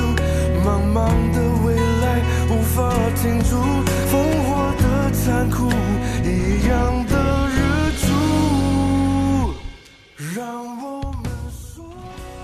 哎，然后最后的重点，我们就来说这个车车最喜欢的，甲甲午战争三部曲，对对对，我喜欢叫甲午海战。它它对它就叫甲午海战的这个三部曲。第一部曲是嗯龙族，第二部曲是美丽新世界，然后第三部曲是黄海血战。然后哎哎，当时大陆是这样写的吧？就是他没有不是大陆没有写那个前面的那个这这这歌曲就直接是序曲《龙族》《美丽新世界》和《黄海血战》和中曲，主要就是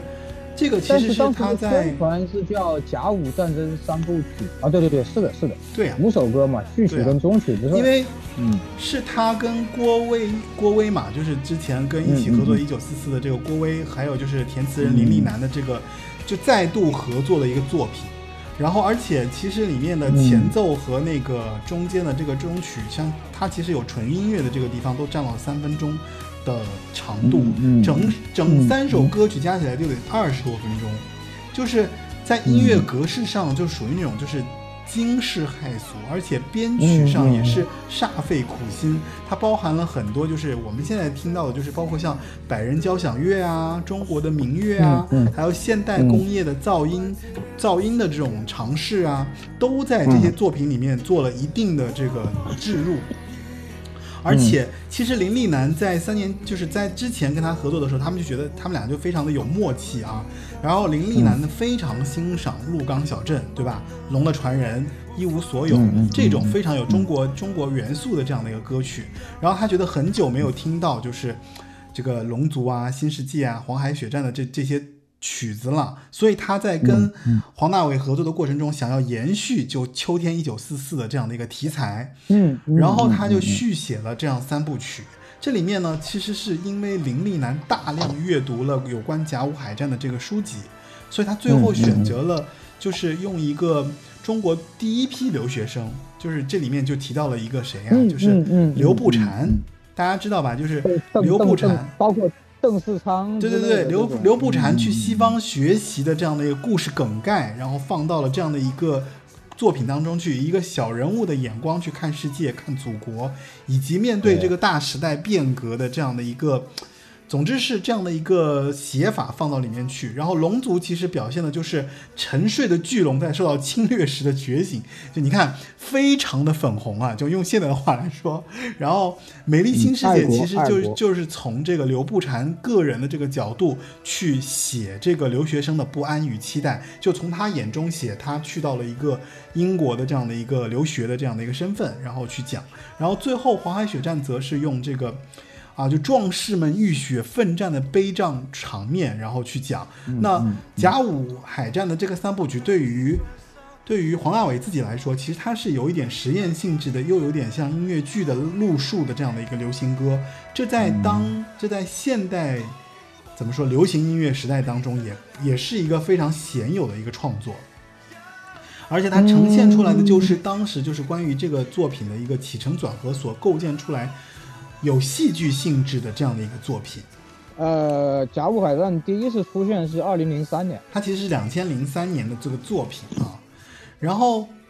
所以这个这个作品，我觉得就现在来听的话，如果你真就如果你真的有机会，我其其实建议大家来好好把这三部曲就是从头听到尾啊，就是认真的去听，就哎是里面还给大家挺有意思的。给那个，对对对，给那个马绍尔翻个翻个身。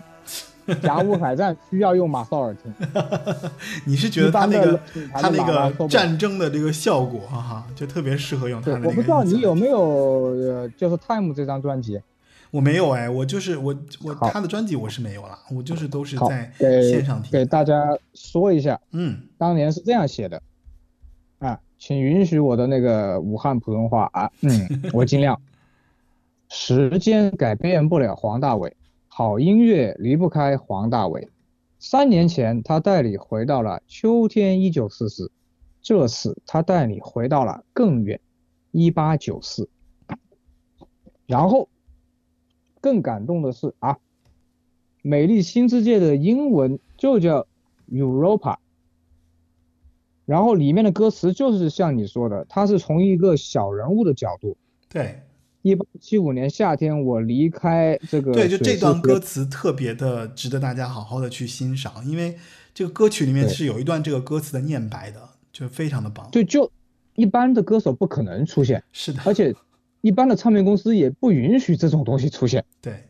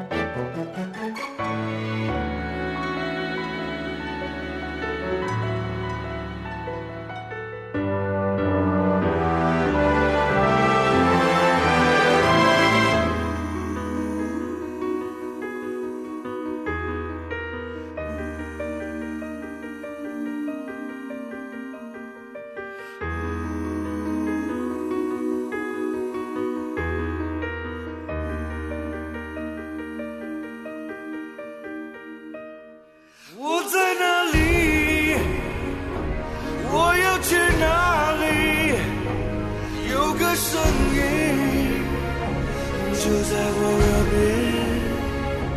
你不能哭，哭红的眼看不见回家的路。一八七五年夏天，我离开马尾水师学堂，奉朝廷之命，前往大英帝国格林威治皇家海峡，离开我的国家、皇上、我的家人、老师、同学和我最心爱的人，在我眼前逐渐看见，那是梦境吗？一个壮观的城市。明亮整洁的街道，路上行人、车阵井然有序，绵延数里。这就是未来的新世界吗？过去我们日积月累的习惯是墙吗？那耳提面命的禁忌是网吗？难道我们一直深陷墙内网中，犹不自觉？对，黄海血战的英文是 Ready and Fire，嗯，就真的是爱国到了极点了。从我们现在看，对，是的。嗯。我觉得，我觉得如果你放在现在啊、放在现在，我觉得可能，比方说像、像那个，比方说像现在这种台海局势，我觉得他可能也要写首歌，嗯嗯嗯也要写来两首歌，或者是创作一些 这种。但是在老一辈人当中，确实爱国，确实非常的爱国啊。他们即便是华裔，或者说即便是在海外成长，但是他们的一颗心都是向着这个中国的，非常希望回到祖国的怀抱，才有这样的尝试，才有这样的作品问世。我觉得，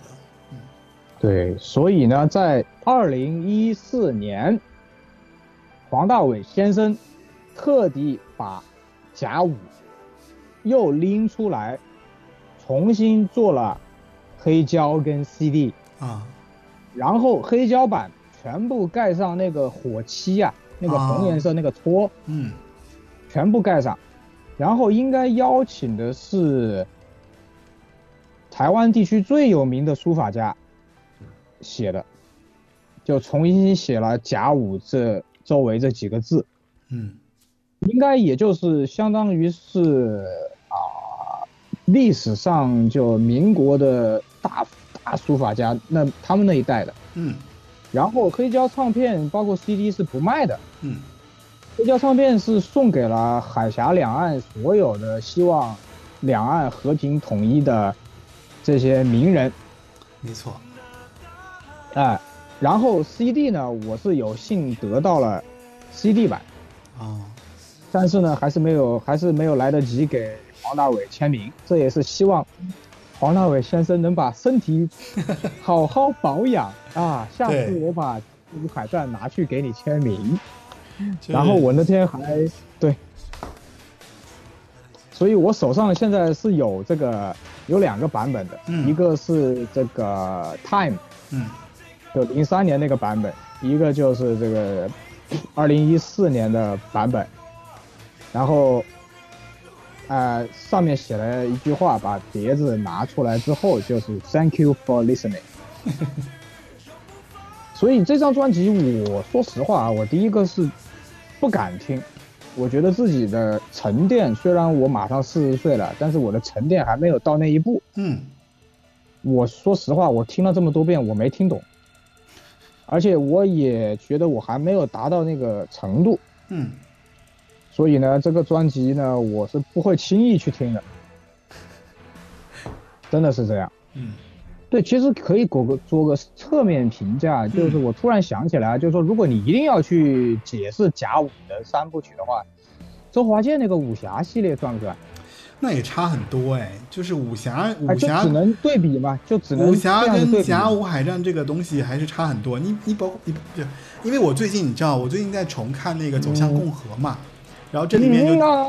对啊，就就最近在重看这个片段的时候，然后里面就提到关于李鸿章、邓汝昌，还有他们就是在当时，嗯就他在签那个中日，甲午呃马关条约，对，就是他在签那个条约的过程当中，就是那个北洋水师的跟日本的这个吧伊藤博文嘛，就李嗯对，然后就是他的过程中的这些争取的这个过程，然后每一个，我相信每一个中华儿女啊，就是看到那一幕的时候，其实都会心有戚戚焉，因为你看我们从小的教育都是要做人上人嘛，就是小时候可能就是被这种教育所，呃，长大的，对，就是真的就是那句话，落后就要就是挨打，对，给大家科普一下，《走走向共和》是一部神剧，当时除了老戏骨的要求之外，还必须这个演员必须像那个原型，就是慈禧必须有点像慈禧，李鸿章必须像是李鸿章。然后那个神剧呢，是当时就被由于太真实，当时就被删减了不少。然后播出来之后呢，又又不是很能播，大家懂我的那个，大家可以去 B 站上看有些人分析。嗯，洪大伟的歌歌里面讲的那个刘步蟾，其实他他其实是当时这个早期海军的一个重要将领啊，知道的人其实也不是特别多。他之所以出名，是因为他当时在这个故事片《甲午风云》中其实是有很大关系的，因为当时《甲午风云》里面这个人其实是被塑造成反面角色的，因为他是被定性为胆小怯敌的投降派啊。这个是就是其实历史上对他来讲，并不是说啊是这样的一个判断。刘步蟾的问题在于说，他呢就是，因为他其实是当时驾驶班的第一届毕业生，然后毕业之后，然后在这个船上带带那个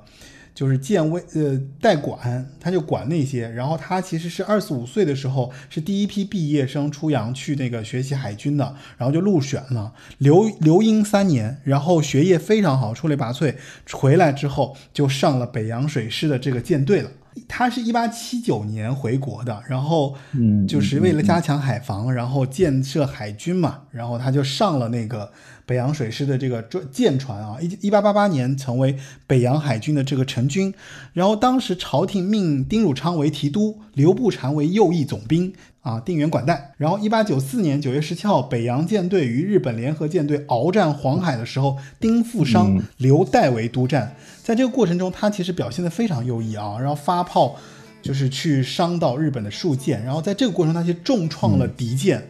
然后敌舰松岛号，然后使对方的这个敌舰逃了。当时的日本海陆两军合击那个威海港，然后定远舰重敌鱼雷，他就守船嘛，然后就自杀殉国了。啊，所以哦是、死了吗？对我我不记得了，自杀殉国不。好意思啊，我我这个他忘性很大。他其实死后国人对他的评价还是比较正面的，只不过他当时就是在那个在那个作品当中被塑造成了一个比较切敌的这样的一个头像派，但其实不是啊。其实现在回头看，为什么黄大炜要写这个？你看一下，张学良是一九零一年出生的，嗯，因为张学良的童年应该就是在甲午海战的这个耻辱中，大家就会不停的灌输，对对吧？对包括他老爸张作霖就会不停的跟他讲，是，对吧？所以那个他就有深刻的这个记忆，就就出出了这个作品。我觉得林立南能给他写这个词，一方面是林立南他也确实对甲午海战是比较感兴趣，其次呢，他肯定也是因为这个黄大炜的这个身世，然后做了一些结合。嗯跟黄大炜肯定跟他讲了他很多小时候的一些故事嘛，他从那个张学嗯良或者从这个张学森身上听到的这些故事而来，然后转化成了嗯大家一起，然后在这个上面就做了这样的一个怎么说输出哈。这这这，反正就是花了点时间跟大家简单讲了一下刘步蟾的这些这些故事，我觉得挺有意思。大家如果感兴趣的话，可以去看一下这种历史的这个故事。然后，呃，走向共和里面其实没有没有太多他的故事啊，大大部分讲的还是丁汝昌。然后就是到他的时候，其实就就可能就一笔带过了，大概就是这样子。啊，然后大家通过这个又可以去看甲午海战，然后为什么我们现在要爱国？为什么我们要把台湾收回来？就是因为甲午海战我们输了，台湾割给了日本。啊，反正就是，所以这个其实在中国的基因当中确实是有这样一笔的，就写上过这样一笔。我其实原先我也不是特别，你知道，我以前我不是那么的，我小时候可能也不是特别懂，现在长大了之后嗯可能会知道这些故事，包括看了很多东西之后才明白，就是说那其实有一些确实是历史原因。啊，我嗯只不过现在的小朋友他们可能没有那些故事，他们可能不知道这些事情，所以他们才会出现很多像什么南京供奉什么日日军的这个对对吧对排位的这种非常荒唐的这种新闻，在现在听来其实都不可思议。对我们今天其实就花点时间跟大家讲讲黄大炜。那从黄大炜的歌呢，我们就带夹带私货的跟大家稍微聊聊这些故事。反正你会有更多的怎么说，更多了解一件事情更多面的这个看法。对啊，不见得说最后一定会下一个判断，但是我觉得有更多的角度去读解一些事情。嗯对，就电视剧里面，我知道你为什么说李鸿章那一段。李鸿章跟伊藤博文说：“我挨了一枪，能不能抵个五千万跟一个亿的赔款？”这是多么低声下气的一种方式。我觉得你其实有更多的角度去看这个事情的这个多面，就是你可以了解更多为什么现在会是这样的一个局势，为什么会是现在这样的一个判断，为什么会是这样的一个中美关系，对吧？为什么大家会在一件事情上会有各自的解读，会有各自不肯让步的一个余地？就这个是有原因的，它不是说到今天为止它突然就这样子了，而是对对对，它有很多很理性、很存在里面们聊到邓紫棋，对，聊到 Black Pink，为什么？大家得要去追根溯源？为什么？没错，对不对？对，就是黄大炜，为什么是黄大炜？他年轻的时候接受了什么音乐教育，对不对？为什么会有今天的黄大炜？为什么会有今天的戴佩妮？对，所哎呀，这他一定是个传承，不可能是断代。所以我也特别希望他能够早日康复啊，就是呃，看上看上去是没什么问题了，活蹦乱跳了。看你发的那个照片，我还是稍微有一点就是感触。那确实瘦了很多。对，他确实瘦了很多确实是。哎呀，反正今天就是借也是借花献佛吧，就是有这样的一个机会能够来聊一聊，跟满跟小满一起来聊一聊一聊黄大炜，我觉得也是呃久远的一些心愿，就觉得说这个歌手其实还是应该跟大家说一说，介绍介绍，因为他确实是有太多人不知道他了。嗯，太多人不知道他了是，很多人都不知道原你把我关注的原创原唱是黄大炜，嗯，这个就这个就很哭笑不得了。对。我们最后拿《爱从昨夜》就停了，这是我的私私私心。好，那呃呃，让我们在结束今天这期节目之前，再来听听那个小满对于黄大炜的一个总结吧。总结就就是希望大家做一件事情呢、就是要持续十年以上。就任何事情你不持续十年，你就不能称为专家。就是很多年轻人会说啊，我喜欢他三五年了，我就是老粉，不是这样的。就是你一定要跟着这个，跟着他吧，就是都是活人生嘛。就我觉得就是这个时间能说明一切，我我只能我只能这样这样表达。如果我再次见到黄大炜，我一定会给他一个大大的拥抱。嗯我说在两千年的时候，我听《秋天一九四四》是这个感觉；我在一三年第一次听到看到你的时候，再听《一九四四》是这个感觉。哦，对了，《一九四四》我拿那个大奥听过，就是最贵最贵的音那个播放器，耳放，嗯对，播放器大奥奥飞是一代二十几万，我拿那我拿那个大奥听过一九四四，哇，那简直是洗洗耳朵，我跟你说。然后一六年我看到他又是一种感觉，嗯然后再看他围炉音乐会，再看他上歌手，就感觉你他也在成长，我也在成长。对，就人生是个很、很、很、很奇特的事情，就不再是一个粉丝的心态了，而是那个张学友那个歌什么他来看我的演唱会里面那种感觉了，嗯就是从少年、青年、中年到那个有小孩之后，可能还还往后啊，对吧？张学友也六十岁了，就可能是一种，就是你不一定会放弃他。我我有个比喻，就是说，比如说我喜欢球鞋二十多年，喜欢买碟二十多年，喜欢奶茶二十多年，我有一段时间肯定不会去太关注它，我就像一个柜子，把它放在柜子里面，然后那个门是玻璃的，我能看到它。嗯就我也有，二零零七年我也有没有精力去买黄大炜专辑的时候，嗯但是我并不代表我我我我不爱他了，我不我放弃他了，他永远在那个玻璃柜子里面，我会看到他，我会偶尔拿出来看一看，再放回去。他就是人一定是这样的，年轻人的时候你可能听不懂，年轻二十多岁十几岁你可能听不懂，等到你三十多岁四十多岁你就明白我说的话了。不，我可以这么说吗？就是你已经把它听出包浆了。哎，可以这样理解，可以这样理解，就是是啊是啊，你包括很多年轻人可能会听了一九四四，听了同进同出之后，他会说啊，就是老一套，怎么怎么样，没办法，你 就是你们那个年纪也可能只能听出来这个含义，那我们就只能说，我们就只能说你可能年纪没到，法 啊，对对对，只能这样讲了。然后他们会说你倚老卖老。那、嗯没有办法啦，就像你不同的年龄看金庸一样。对，我觉得，我觉得各有各的看法吧。我觉得就是倒也不强迫大家有什么样的观点和想法，只是我觉得我们要做的事情是让大家看到这件事情其实是它有它好的一面的，歌曲有它好听的一个角度，所以呢，就是我们值得拿出来给大家一起来听一下。就是很多人崇拜金庸，我也崇拜。我的姨父八十多岁，香港人，他跟金庸一起同事了十年，我就问了他一个问题，我说你这十年为什么没有找金庸签个名或者合个影？他说他是我同事，工作关系，干嘛要签名合影？大家去慢慢体会这句话。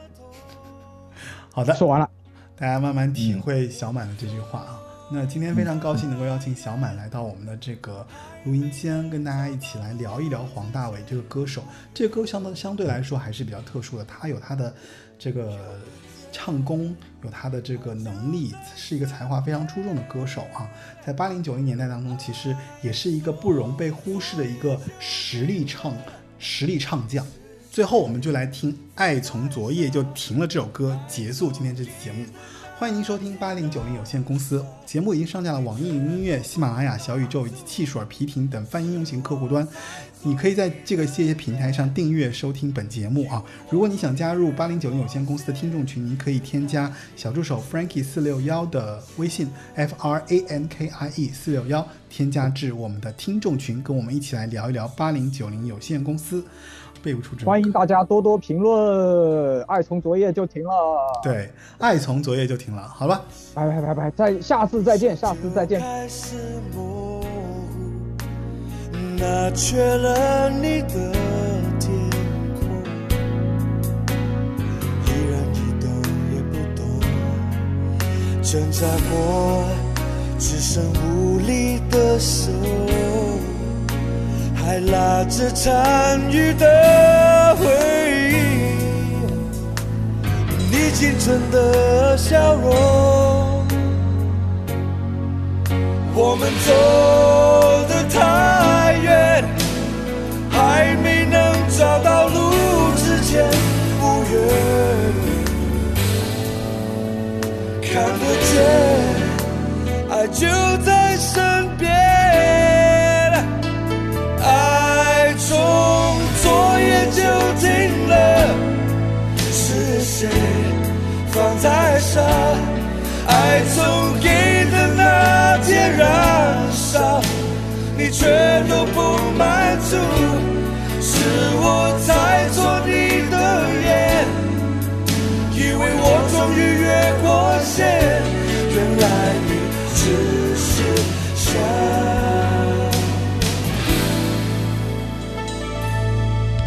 结束。